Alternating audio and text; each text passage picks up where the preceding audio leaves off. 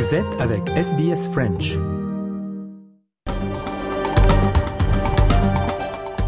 Et tout d'abord les titres de ce dimanche 21 mai. Le Premier ministre australien apporte son soutien à une déclaration du G7 dénonçant la coercition économique de la Chine. Le président ukrainien Volodymyr Zelensky a fait une apparition surprise au sommet du G7 au Japon. Une campagne d'information Voice du Parliament devrait être lancée avec des ressources en plusieurs langues.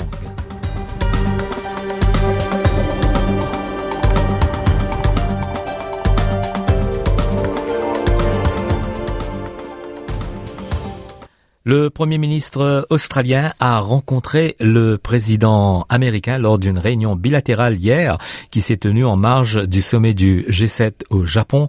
Anthony Albanese et Joe Biden ont profité de la réunion pour signer un accord historique pour faire avancer l'action climatique et énergétique propre entre l'Australie et les États-Unis. Le nouveau pacte pour la transformation du climat, des minéraux critiques et de l'énergie propre vise à approfondir la coopération sur les plans de transition vers des émissions nettes zéro. Le Premier ministre australien et le dirigeant des États-Unis, du Japon et de l'Inde se sont rencontrés pour une réunion de l'Alliance Quad aussi hier au Japon pour discuter d'actions conjointes dans l'Indo-Pacifique. Anthony Albanese se dit impatient de discuter de leurs plans pour la région. Uh, one year on, I'm absolutely delighted to be amongst close friends again. Here in Japan to continue our important work, standing together for an open, stable, secure, and prosperous Indo Pacific region. And our vision statement that we will release tonight sets out the principles for our engagement in the region. Le président américain Joe Biden a déclaré qu'il avait la plus grande confiance dans l'alliance. I think people are going to look back at this, uh, the Quad, and uh, God willing, uh, 10, 20, 30 years from now, and say it changed the dynamic not only of the region but the world. Le président ukrainien Volodymyr Zelensky a fait une apparition surprise au sommet du G7 au Japon, soutenu par la décision du président américain Joe Biden quelques heures avant la fourniture à l'Ukraine d'avions de combat F-16. Zelensky a passé une grande partie de la journée à rencontrer les dirigeants des démocraties les plus riches du monde et à plaider en faveur d'une aide supplémentaire après 15 mois de lutte euh, contre l'invasion russe de son pays. Il déclare qu'il y a eu qu'il a eu des réunions importantes avec des partenaires et des amis de l'Ukraine et qu'il est reconnaissant du soutien de ses alliés. I'm very happy. Thank you very much. Thanks our partners. It really will help our society, our people to save houses, families. I, I think it's not it's not the decision that we will have all these defending measures tomorrow. We have to prepare, but anyway, that is great result. Thanks to all the countries, to our partners. Thank you very much. Le président français Emmanuel Macron a promis son soutien à l'Ukraine, affirmant qu'il serait avec eux jusqu'au bout. En marge du sommet du G7, une rencontre bilatérale s'est tenue entre le président français et le président ukrainien Volodymyr Zelensky. Emmanuel Macron a déclaré que la présence de Zelensky au Japon a été extrêmement importante pour vaincre la Russie et a garanti sa coopération. But I think this is a unique opportunity as well to um, exchange with a lot of other countries uh, from the south and to express uh, the, I mean, your situation, convey your message, and, uh, and share your view. And we will discuss about that, but I, I do believe that we can, it can be a game changer. We are here, and we will be here till the very end. Le deuxième sommet de la Ligue arabe touche à sa fin. La déclaration de Jeddah, publiée lors du sommet, réaffirme la position unie de la Ligue arabe sur la réalisation de la sécurité et de la stabilité dans le monde arabe et au-delà. Une attention particulière est accordée à l'initiative de paix arabe visant à résoudre le conflit israélo-palestinien et à aider la crise humanitaire en Syrie. Il s'agissait également du premier sommet après le retour du président syrien Bachar al-Assad dans la Ligue Ligue arabe après plus d'une décennie d'isolement.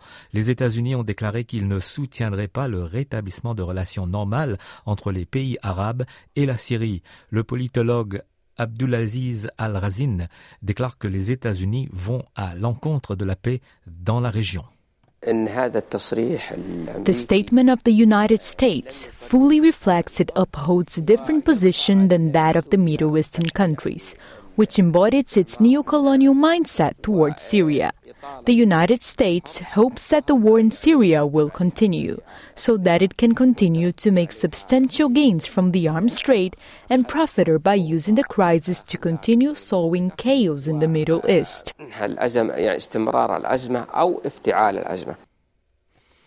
Le président du comité international olympique, euh, Thomas Bach, a déclaré que les athlètes ne devraient pas être punis pour les actes politiques de leur gouvernement. M. Bach a été interrogé sur une recommandation permettant aux athlètes biélorusses et russes de concourir. En tant que neutre, il a déclaré que la mission du comité olympique est d'unifier le monde et que cela n'est pas possible qu'en étant politiquement neutre.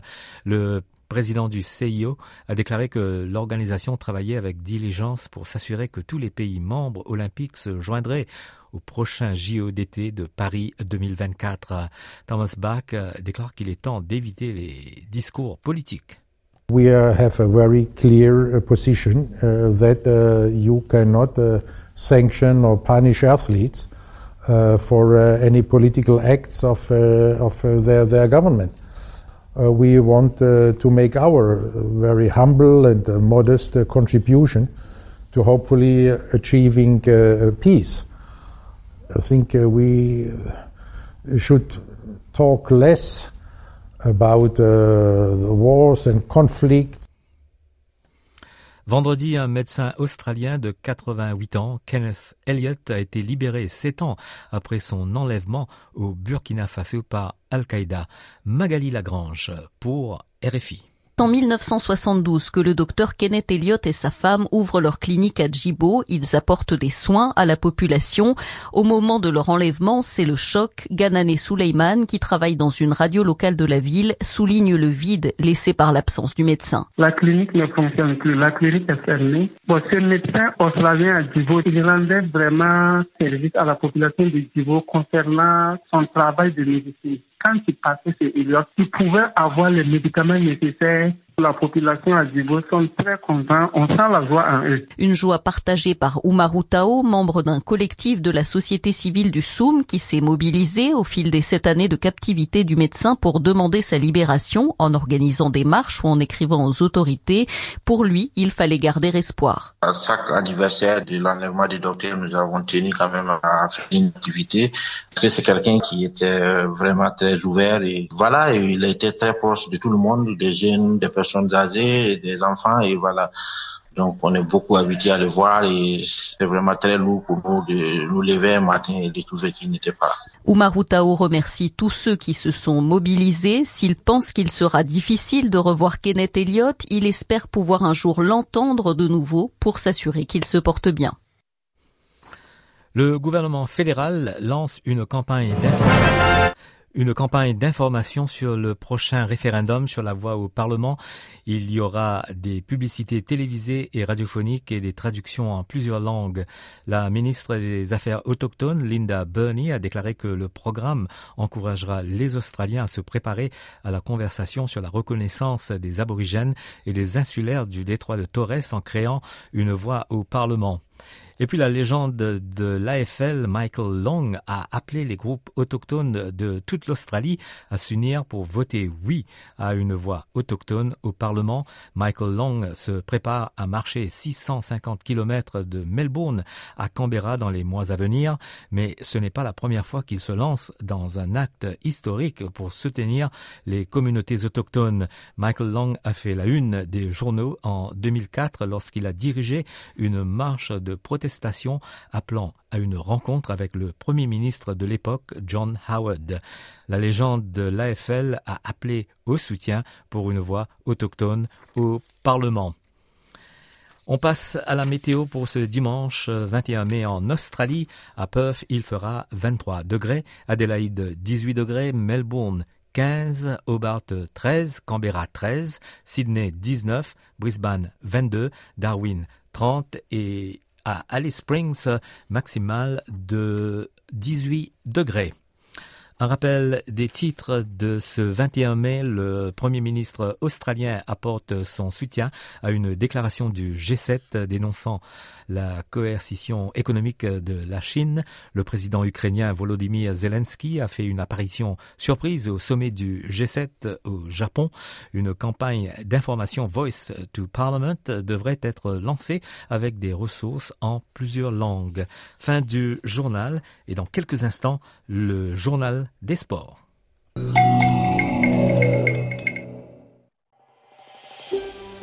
Vous voulez entendre d'autres rubriques comme celle-ci? Écoutez-les sur Apple Podcasts, Google Podcasts, Spotify ou n'importe où où vous obtenez vos podcasts.